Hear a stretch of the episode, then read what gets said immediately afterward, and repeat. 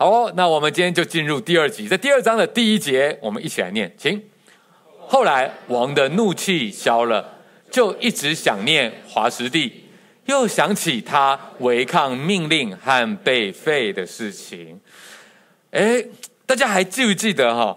上一次呢，王身边的大臣，他们担心王在酒醒了之后，就会反悔自己下了命令说要废掉王后啊。所以就要王特别在命令当中写下永远不能够更改的注记，大家还记得哦？好，这下你觉得这些大臣有没有厉害？哎，真的是哈，都很了解啊。这个王啊，可能喝酒的时候，哇，一时兴起，而且做了一些决定啊，常常醒来就忘记了，而且反悔了，对不对？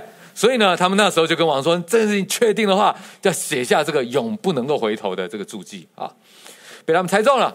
波斯王果然有反悔之意，到底为什么他反悔呢？是单纯因为他酒醒了吗？其实这个这个事情，这个时候跟他在下这个命令的时候，大概差了三年的时间，酒应该不用那么那么长的时间才能醒。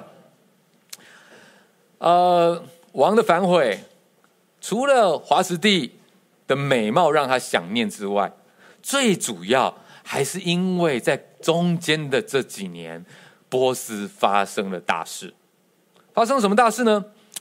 还记得上一次我们提到，呃，这个亚哈水鲁王他召集了全国的高官政要将军们，向大家来展示他的财力雄厚。为了什么？他要准备发动一场战争，对希腊的战争。所以在中间这几年的大事。最重要的就是波斯跟希腊的战争，到底为什么这个战争对于这个波斯王这么的重要？其实这不是波斯跟希腊之间的第一次打仗了，他们第一次打仗是在这个这个王哈，这个亚哈水鲁王的父亲叫做大力乌王的那个时候，第一次的波斯跟希腊的战争，大力乌王。基本上，你可以说他是打下波斯帝国的整片江山的最主要人物。同时呢，他又平定了内乱。但是这么多的战绩，唯一就是跟希腊打打不赢。在大利乌年代，那次第一次的波斯希腊战争，希腊赢了。当时有一个关键的战役啊，可能你也听过，叫做马拉松战役。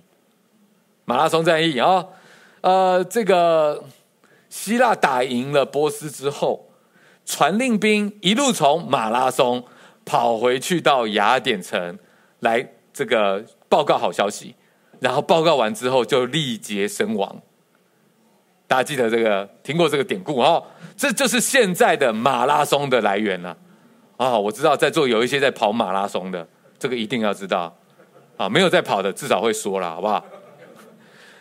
那个是第一次波斯希腊战争。好，我们可以想象，对波斯来说，这一场战败，一定是这个大力乌王他一生的遗憾呐、你的比赛所有都赢，就这一场，一个一个败绩，一个污点，一个遗憾。所以到了儿子亚哈随鲁王的手上，你可以想象他是多么想要超越他的父亲，想要证明。他接手江山，绝对不仅仅是含着金汤匙出生的少爷的这样子啊，所以他才刚上任没多久，就请全国之力要再次对希腊发起战争，这才有了上个礼拜我们看的第一章的那些宴会、那些国力展示，这样大家有连接起来吗？好，只是他没有想到第二次的波斯希腊战争还是输了，大家可以想一想。亚哈随鲁王应该非常的沮丧，也是这样，在很沮丧的时候，需要人家安慰一下，想要秀秀一下，他不可能在朝廷上这样做，对不对？所以他想起了，我曾经有过一个王后的华师弟呢？华师弟人呢？但是他知道，当年他的意气之争，把话说得很绝，昭告天下说，不仅是废后，而且永远不召见华师弟，所以。后路没了，好，所以我觉得大家真的要小心了，我们不要这个在酒后啊，或者在情绪上头啊，把话说得太满，或做了重大的决定，以后会后悔的啦。哦，王身边的人呢，他们肯定都很清楚感受到，哇，王有点消沉了、他需要一些慰藉，要怎么样让王可以重新振作起来呢？哎，他们就想到了一个方法，来，我们继续读下去，请。王亲信的顾问向王建议说：“为什么不找些年轻貌美的处女来呢？请陛下在王国各省指派官员。”叫他们把所有漂亮的少女带到首都苏珊的后宫来，交给总管宫女的太监西干，供给他们化妆品。以后陛下可以选最喜爱的少女立作王后，来替代华实帝。王喜欢这个建议，就照着做了。哦，旁边大臣又出主意了。哎，这一次的一个提议是不如。哎，我们来举办波斯的全国选美比赛，由广呃国王呢，你来做评审，呃，选美冠军呢就可以当王后。哎，这个提议国王觉得怎么样？哎，挺不错的哦，眼睛忽然亮起来了哦。今天我们的这个内容呢，会稍微有点辅导级，好不好？啊，爸妈跟孩子可以解释一下啊，这个是他们的风俗哈，不代表圣经上写这些事情，不代表我们都认同。OK。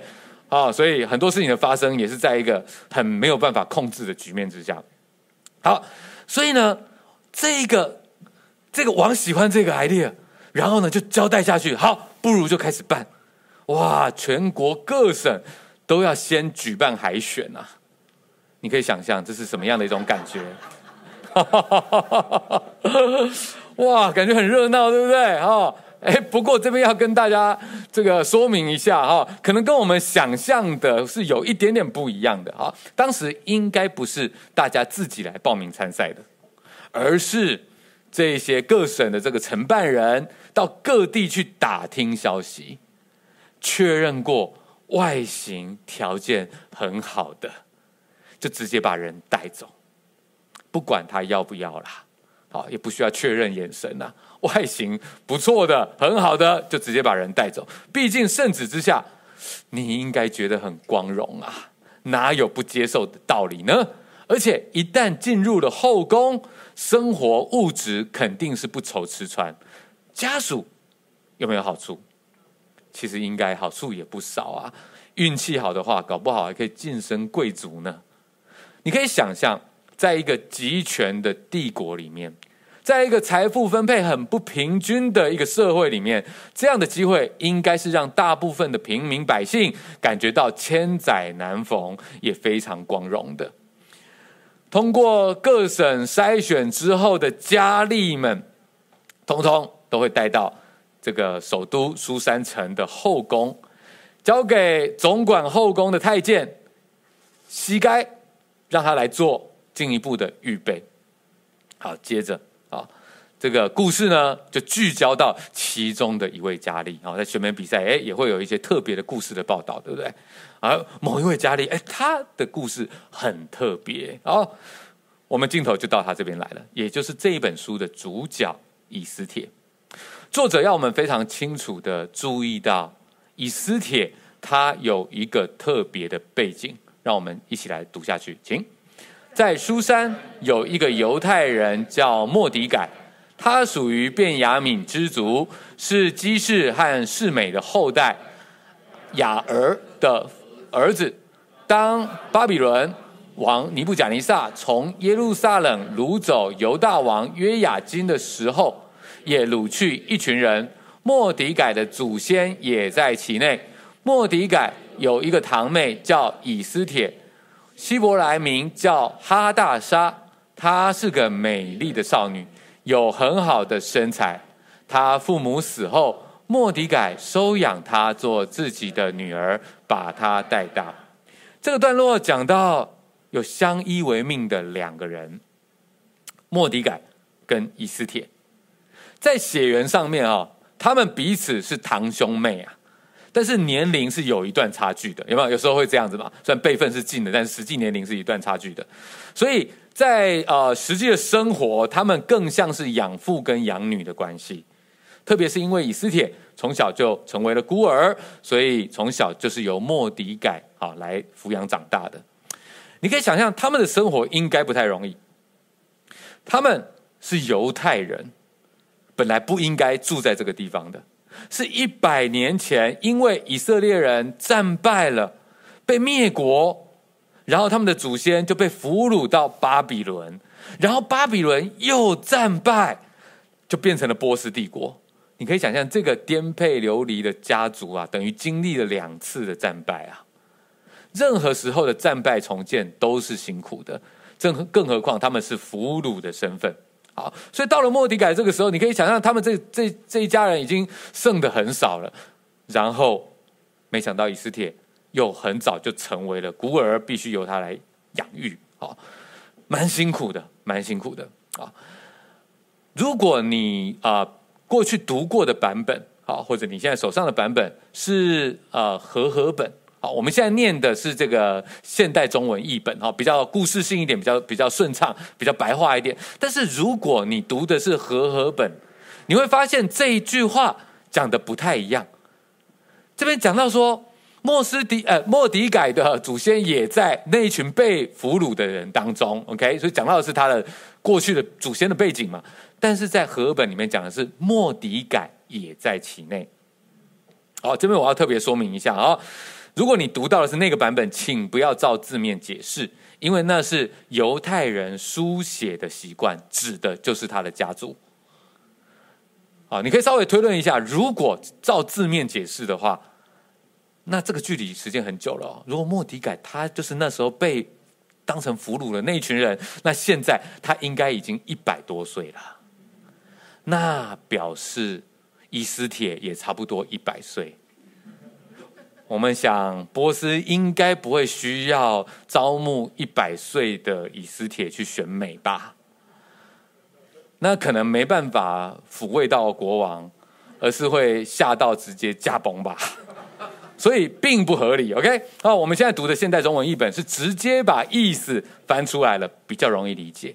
好，那么这个以斯帖的名字，也是不是他一开始本来的名字，是进了皇宫之后才取的。他本来的名字是照着犹太人他们本族所使用的希伯来文来取的，叫做哈大沙。进了宫之后，必须要使用波斯名字嘛，所以才叫做以斯帖。好，那这个波斯名字，它的来源跟巴比伦的女神有关，是星星的意思，星星的意思。好，那呃，在现代的英文名字，不管是 Esther、Hester 或者 Stella，都是有同样的意思。啊，以斯帖，也许他的外表是闪闪动人的，像一颗星。他对于当时的犹太人。来说，特别是旅在这个散居波斯各地的犹太人来说，更像是在黑夜当中难得的一颗星，在一片困难当中的希望。我们看到以斯帖，他虽然出身卑微，但是神赐给他美貌，让他得到一个很特别的机会，被选进后宫。可是其实他也很有可能是自己不想要这么做的。因为对于虔诚的犹太人来说，他们通常只会跟犹太人结婚，所以这个情况应该不是他或者是莫迪改自己能够选择的。我们就继续来观看，当他进到宫中，发生了什么事。来，我们继续来念，请。当王的新命令下来，许多漂亮的女孩子被带到书珊，以斯帖也被带进王宫。交给管宫院的太监西该，西该很喜欢他，待他特别好，立刻供给他化妆用品和特殊的食物，又从宫里选出七个宫女来伺候他，并且给他后宫里最好的房间。以斯帖听从莫迪改的忠告，没有把自己的种族和亲属关系告诉人。到了宫中啊。漂亮的女孩子很多，这里没有说多少人，但是学者去研究之后，哎，推论大约是四百人。在这一大群的美女当中，以斯帖似乎特别得人疼啊，连这个统筹选美的太监西该都非常的喜欢她，给她一些特别的优惠和好处和照顾啊。其实我个人是觉得。西该这些举动还蛮大胆的，因为你可以想哦，后宫毕竟是个女人争宠的世界啊，要管理后宫，说实在的，要非常的敏锐，要非常的有 people sense，要细心处理女人之间微妙的平衡。我觉得这个西该她可能需要像是超级女团的经纪人那样哦，哦，你可以听听看哦，是不是会有点像哦？要尽量让每一个女孩子都有表现的舞台。不好意思，我的声音是正常的吗？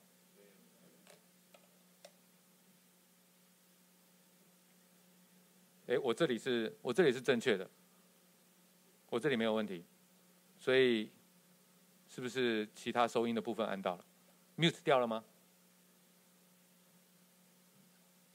好，换另外一个。喂喂喂喂喂喂喂喂喂喂喂喂喂喂喂喂喂喂。好哦，那麻烦帮我记得那个在直播的那一端，这个这个也要打开哦。OK，好，刚刚讲到哪里？哦，经纪人。好，刚刚进一下广告，哈，太激烈了，怕大家受不了。呃，你可以想象哦，这个。这个管理的这个太监哈，他必须呢要尽量让每一个女孩子都有发挥的舞台，但是特别红的也应该要让她得到她合理应该有的待遇哦。私底下还要常常照顾这些女孩子们的生活和情绪，因为如果他们吵成一团，老板可是会不高兴的。所以西该他一开始就对待以斯帖特别好，这其实还蛮难得的。或许呢，在后宫待久了，个个都是美女，西该看到的这些东西已经没有感觉了。他看到以斯帖不只是美貌，看到他还有一些独特的人格特质。或许他觉得以斯帖未来成功的机会特别大。他知道这件事情办得好，既可以让老板开心，也搞不好以斯帖就是未来的老板娘啊。所以稍微压一下，对不对？好，但是也要很小心，压错了以后很麻烦，对不对？很微妙，很微妙啊。所以他可能很低调的在做这些事情。然而，膝盖不知道的是，是以斯帖有些不好说的秘密。是隐藏在他出色的外在条件之下的，那就是以斯帖的犹太人身份。在宫廷当中是有反犹太人的势力的，以斯帖只是个刚入宫的见习生，实质上没有什么权利，也不能常常见到皇帝，因此最好不要随便暴露身份。如果我们所处的环境是敌对信仰的，说真的，我们也要非常的有智慧啊。真的要知道，白目不等于信心，鲁莽也不等于勇敢。虽然神的子民要以自己的身份为荣，但是环境有时候会需要我们谨慎的表达信仰，时机或方式都很需要从神而来的智慧。难怪耶稣他说要灵巧像蛇，寻良像鸽子，这真是不容易。我特别想到我们在对岸的弟兄姐妹们，在宗教控管的这个压力越来越大的时候，特别需要我们在为他们祷告哈。我们继续再读下去，请。莫迪改每天都在后宫的院子前面走来走去，要知道以斯帖的情况，看事情会有什么发展。按照规定，那些少女要经过一年的美容准备，才能见王。前六个月用没药油，后六个月用香膏和化妆品美容。经过这段时间后，每个少女就要轮流被带去见雅哈随鲁王。当她从后宫进入王宫时，可以随意穿戴她所喜欢的衣饰。他要在王宫留宿一晚，第二天早上就会被带到另一个后宫去。交给管妃嫔的太监沙甲照料，除非王特别喜欢他，指明召唤他，他就没机会再回到王那里。啊，这很紧张，对不对？被选到后宫去之后，后面怎么样了啊？这有点华灯初上还是怎样的啊？莫莫迪改他也非常关心以斯帖的情况，毕竟进到宫中就很难联系上了。那也不是个网络直播选秀节目的年代啊，所以他只能够在后宫的院子附近打探消息。好，有可能这个后宫院子是一般人都能够进出的地方，也有可能莫迪改那个时候已经是个基层的官员了，可以进到这里来。无论如何，虽然后宫进不去，过程也没有直播可以看，但是作者还是在这边向大家解说了这整个国王选妃的过程。啊，第一段是先预备，啊，一整年的预备时间。啊，可以想象了哦，这些啊刚入宫的见习生们，他们可能太菜了，全身菜味，对不对？也可能太土了，哎，毕竟他们本来都只是一介平民啊，都只是老百姓啊，所以对他们来说，在宫廷里面的生活是完全不一样。哎，这些人以后可是有可能要当王王后的，哎，所以他们的服装仪容、他们的行为举止、关于宫中的一些文化，都还需要再教育啊，才能够上得了台面。另外。也许他们经过筛选，美貌都是天生丽质，但是要献给国王，还要再加上后天的保养啊，包含使用上好的草本护肤油，哎，真的就是这样，当时就就是这样子。啊，因为当地的天气是很干燥的，要使用这样子的这种这种精油哈，来让皮肤保持吹弹可破啊，好。然后还要每天熏香哦，哦，根据考古，真的这就是当时的做法。呃，每天熏香，让全身上下和衣物都是芬芳的香气。熏一天不够，要熏一整年的时间呐。用这样来预备才算足够。好，第一个阶段是预备，第二个阶段预备了一整年之后，就是要见王了。他们要一个一个轮流的去见国王，陪国王过一夜。然而，这样的机会仅有一次。啊，对大部分的这些女孩子来说，很可能一辈子就这一次。为了取悦国王，为了得到国王的注意，吸引到他的注意，你可以想象，每一个女孩子应该都是使尽浑身解数，打扮自己，花枝招展，希望国王可以喜欢她。这时候。他们可以要求高贵的衣服、珠宝装饰，都必须要给他们，而且不管最后结果如何，这些东西最后也都归给他们。好，第三阶段就是要等候了。到了第二天早上，他们就不能够再跟国王在一起，只能够被带回到另外一个他们长期居住的后宫去，不是他们之前在培训用的宿舍哦。这个就是他之后他们要住的后宫了。好，在那边继续等候下次不知道什么时候会来的宠幸。OK，绝大部分的情况，这个就是他们一辈子唯一一次被国王注意到的机会。他们虽然衣食无虞，但是很可能从此就是过着非常寂寞的日子。国王只会选一名他最喜欢的来任命他为王后。好，我们了解了这个这个选美的规则之后，哎，我们现在来看看以斯帖这位佳丽，她什么时候会被召唤？又发生了什么事情？来，我们一起来读，请。以斯帖见王的日期到了，她是亚比亥的女儿，莫底改的堂妹，后来做了莫底改的养女。每一个见过以斯帖的人都喜爱她。到了她觐见的时候，除了照着总管后宫的太监西该所建议的穿戴以外，没有特别打扮。亚哈随鲁做王的第七年十月，就是提别月。以斯帖被带进王宫，我们注意到，先不说国王见到他觉得怎么样，有没有注意到，在这个过程里面还没有见王的时候，别人已经有反应了。其他宫中的工作人员每个人都喜爱他。诶，这是因为他很有手腕吗？还是他具有什么样的特质呢？我们看到这里提到一个以斯帖跟其他女孩子与众不同的地方。对于其他想要从黄呃麻雀变凤凰的女孩子来说，被王召见的那一天，绝对是改变人生命运最重要的一天。最幸运的结果是什么？可以被选上当成王后嘛？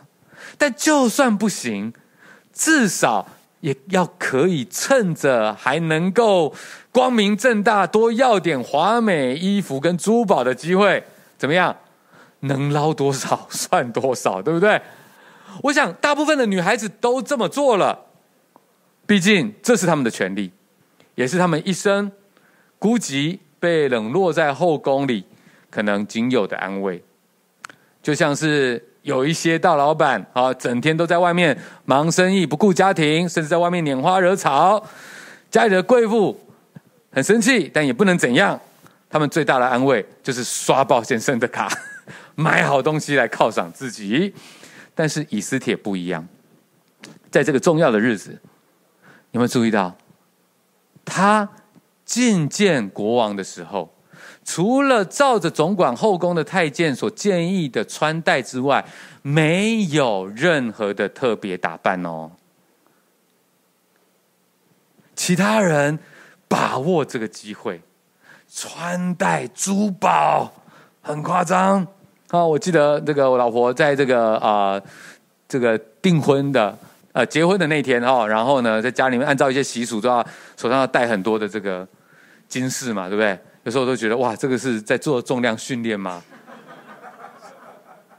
你可以想象，可能很多去见国王的时候，国王看到的都是这样，但以斯帖他却不一样，他只有基本款，其他的东西都没有要求。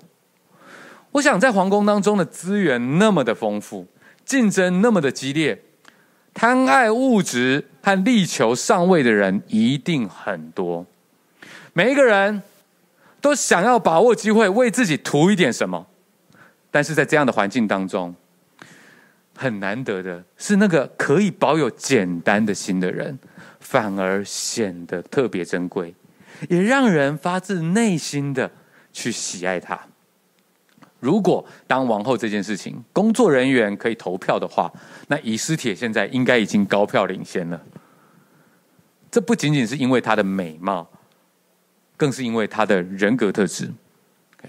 我听过呢，在啊园区这个新竹园区哈做招募的这个 HR 的这个弟兄姐妹跟我分享，说在园区呢，同一个职位。可能有好几个来这个招募的人都有非常好的学历背景，每个都是相关领域的博士，在专业领域跟这个经历差别不大的情况之下，看的就是这个人的特质。面试官会想要知道，会观察这些博士是不是能够跟别人沟通合作的博士，在其他领域也常常是这样子的。到了某个高度之后，每个人都经过基本的筛检了、筛选了，能力的差别都不是很大。但是为什么特别就是有些人容易被信任，长久下来更能够发挥正面的影响力呢？这往往不是因为他更强、更好看、更聪明这些外在的条件，而是因为他具有特别的人格特质。最近我们有一些弟兄姐妹在一起，在一个读书会，然后读一本书，叫做《职场软实力》。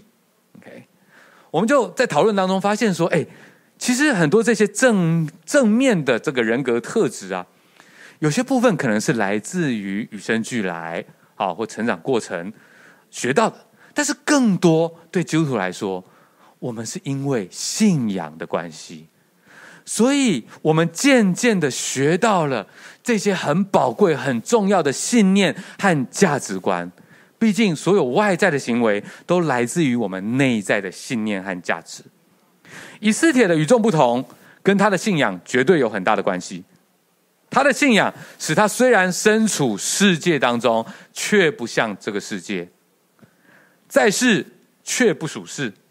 神的儿女比外在条件也许不见得是最厉害的，但是我们却能够因为信仰的关系，常常亲近这位既公义又慈爱的神，使得我们的内在被他满足，被他改变，渐渐成为更好的人。如果身边有人发现，有人觉得我们有这样子的特质，有这样的改变，我们真的要把荣耀归给神。接着，我们要来看一看最重要的。其他人都觉得好，这个女孩子真好，但是他们不是做决定的人，他连一票一分都没有办法帮助，因为百分之百的决定都在国王的身上。他喜欢就喜欢，他不喜欢怎么样都没用。我们来看看国王他反应如何呢？继续念，请。王喜爱她胜过其他任何少女。她比其他任何一个女子更赢得王的恩宠，于是王把王后的冠冕戴在她头上，立她为后，替代华实蒂。接着，王为以斯帖举行一个盛大的宴会，邀请所有的贵族和行政官员前来赴宴。那一天，他宣布全帝国休假，并且慷慨地分送礼物。这国王呢，他看过太多的美女了，所以如果只是因为美貌，说实在的，国王他大可以任意的从后宫随时召唤他所喜爱的，不需要立为王后。以斯帖必定是与众不同，他得到的是国王的心，才让王这么的喜爱他，把王后的冠冕戴在他头上。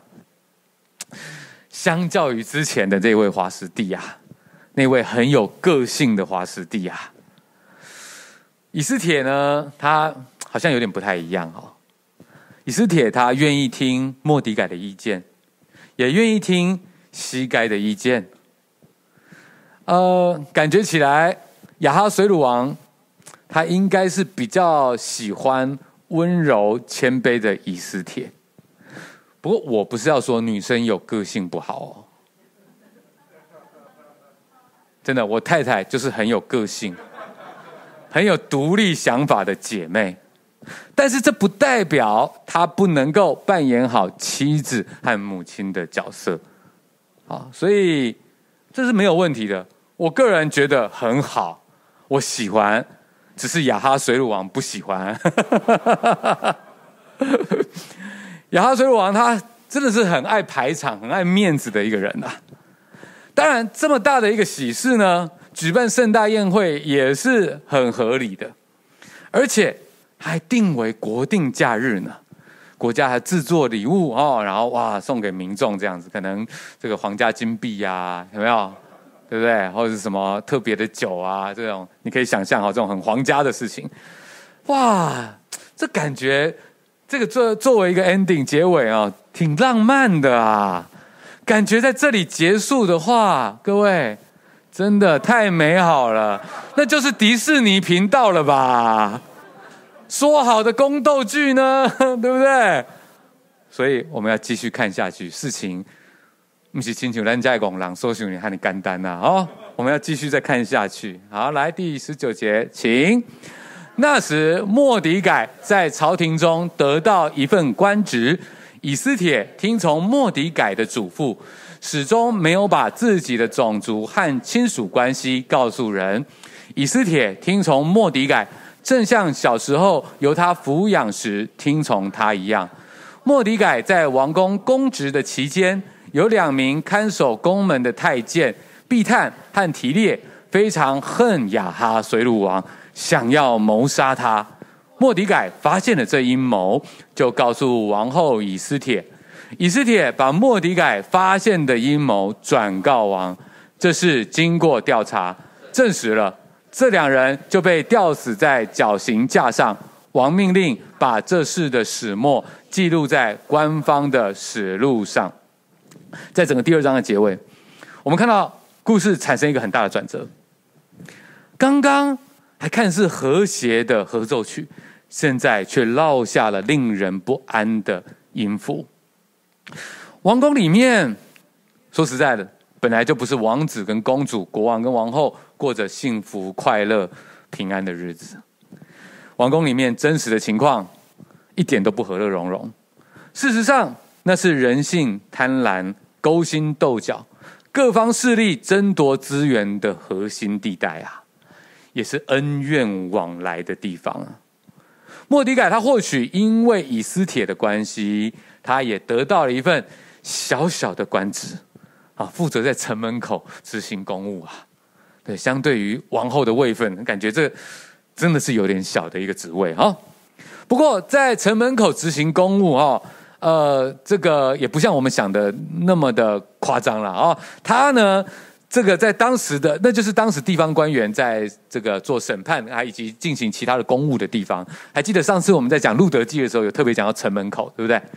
那就是在那样的一个年代当中，大部分的民众在进行啊、交易哦，然后做一些裁判裁决，常常的主要的地方，而且呢。在这个书珊城，这个是大城首都，那个城门口，那个城墙不是薄薄的城墙，是很厚的。在城墙的里面是有很多房间的，所以根据考古呢，这个呃，在书珊城的城门两边就有宽广的办公室可以办公，而我们看到非常的刚好，非常的巧合。莫迪改在那边办公，在那边进出的时候，就听到了有另外两位两位太监，他们是守门的，所以也在那附近工作。他无意中听见了他们有谋杀王的这个计划，于是莫迪改赶快透过以斯帖把这个消息传入了王宫当中，使得国王的性命得以保全，而这件事情也列在史册的记录上面。我不知道讲到这里，你有没有注意到，莫底改跟以斯帖他们两个人，好像相较于大环境，他们两个有一些共同的，也是跟别人不太一样的特质。这共同点，可能是他们都是很低调，也很认真的人。你想想看哦，莫底改如果他是一个贪图权力，贪图钱财的人，那么他有了王后以斯帖的这一层关系，他可以怎么样？好好的运用，对不对？他大可以要求去当一个更高的官啊，也没有什么问题吧？如果莫迪改他是一个有权谋的人，现在他抓到了其他人的把柄，他也大可以用这个来威胁他们的生命，叫他们去做一些不法的勾当。他应该都做得到吧？更何况他背后可是有王后当靠山的啊！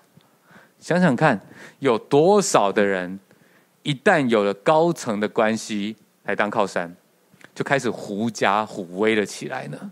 这样的事情啊，坦白说，可能在你的身边都看得到啊，在民主的社会里面也都已经这样子了，更何况阶级更不平等的集权的世界呢？但是莫迪盖没有，他就是低调认份的做好他的工作，发现了不好的事情就谨慎的秉公处理，让国家不要因此发生危难。想想看哦，像这样的一件事情是大事还小事呢？有人要谋杀国王，而他揭发了这样的一个大事，救了国王一命，这应该算是大功一件吧。但是结果如何呢？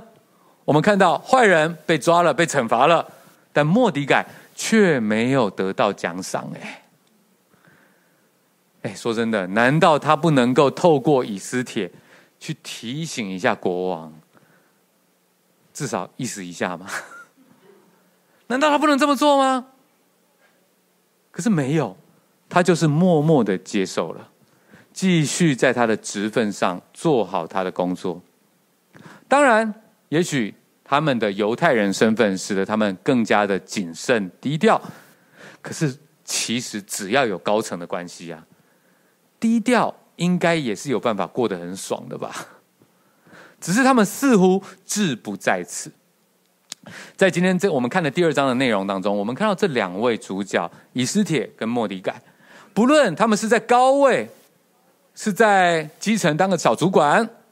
他们面对自己的职分，都有一种与众不同的态度，就是不求攀附上位，只求荣耀上帝。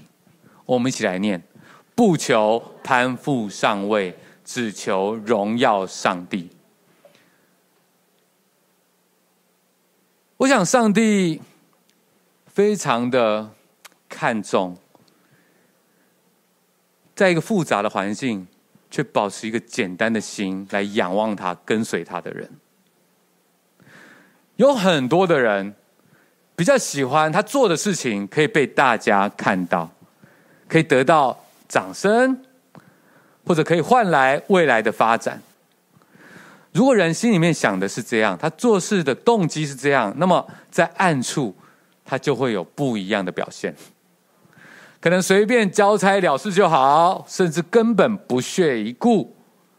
但是耶稣说：“不要以为主看不到，他都知道。”甚至在所谓的这些小地方，特别能够显露一个人的心呐、所以耶稣他这样讲，在现代中文译本里面，他说：“一个人在小事上忠心，在大事上也会忠心；在小事上靠不住，在大事上更靠不住。”当然，这个世界呢，也有很多很多这个成功的人，是很关关心细节的。他。会自己以及逼大家在每一个细节上面一定要做到最好，要付出一切代一切代价要这么做。呃，我们要说清楚，这两件事情是不一样的。耶稣这边所说的不是完美主义，更不是叫我们要不计代价的把事做好，爆肝换前途，而是说我们做神的儿女，行事为人的动机已经完全改变了。过去的我们。没有价值感，所以会觉得要努力往上爬来换取成就和肯定，填满心里面的那个空洞。可是成为基督徒的我们，不再需要如此了。我们的过犯、我们的失败，已经与耶稣一起同钉在十字架上了。耶稣的成功已经成为我们的成功了，耶稣的胜利已经成为我们的胜利了。所以，我们的用心跟努力，是因为想要回应神的爱，想要用神儿女这个新的身份认同来行事为人。因此，我们跟心中有一个洞，要抓住这些东西来填满的人完全不一样。因为我们里面不是缺乏需要别人东西填进来，我们里面是满出来的。被神的爱、被神的同在的平安所填满了，因此，不论我们在什么样的角色上，都是一样的。不管我们做的事情有没有被人家看到，都是一样的。不然不管我们觉得我们应该收回的报酬是否那么的足够，我们最终的动机都是一样的。难怪。保罗他说：“无论做什么，都要从心里做，像是给主做的，而不是给人做的。”感谢神，基督徒不再需要一直证明自己。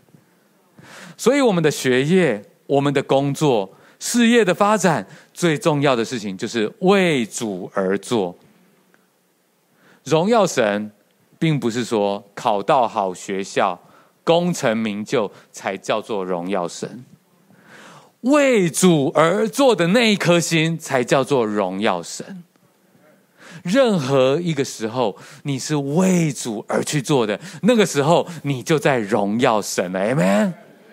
所以，就算你拿到高位，你考到好的学校，你有很好的成就和成绩，可是你心里面想要是别人称许你。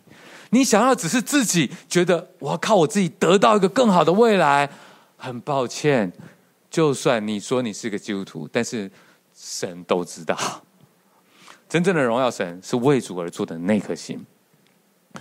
我们当然也明白，在过程当中，不论是学习，不论是工作，这个过程可能是很辛苦的，而且辛苦很多时候也常常都没有人看见，成果也未必有合理的回报。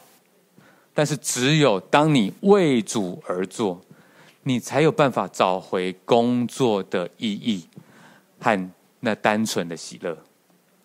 而且那些没有马上得到的回报，其实神一定都知道，是你的就是你的，不需要争抢，不需要强求。对于末底改来说，他所遇到的这些事情，绝对不只是巧合。虽然看起来很像是巧合，怎么这么刚好？他升官了，就坐在就在这个这个城门口，就正好听到叛逆的事件。而国王处理这个事件之后，却没有给莫迪改奖赏，只把事件记入历史。可是这样的一个忽略，却正好成为了后来故事发展的关键影响。上帝。他都知道。下一次，下个礼拜我们要第三集了。在下个礼拜，我们会看见仇视犹太人的敌人就要登场了。到底他们犹太人身份的这个秘密会对他们有什么影响呢？他们还能够继续保守下去吗？下个礼拜我们就知道了。但是现在对我们来说最重要的是，我们要歌唱敬拜我们的神，因为我们在这个过程当中有他完全的保守，有他对我们个别的重视，这使得我们虽然还没看到最后的答案，但是我们可以渐渐的去了解神的心意。让我们一起站起来唱首歌，结束今天的聚会，阿们。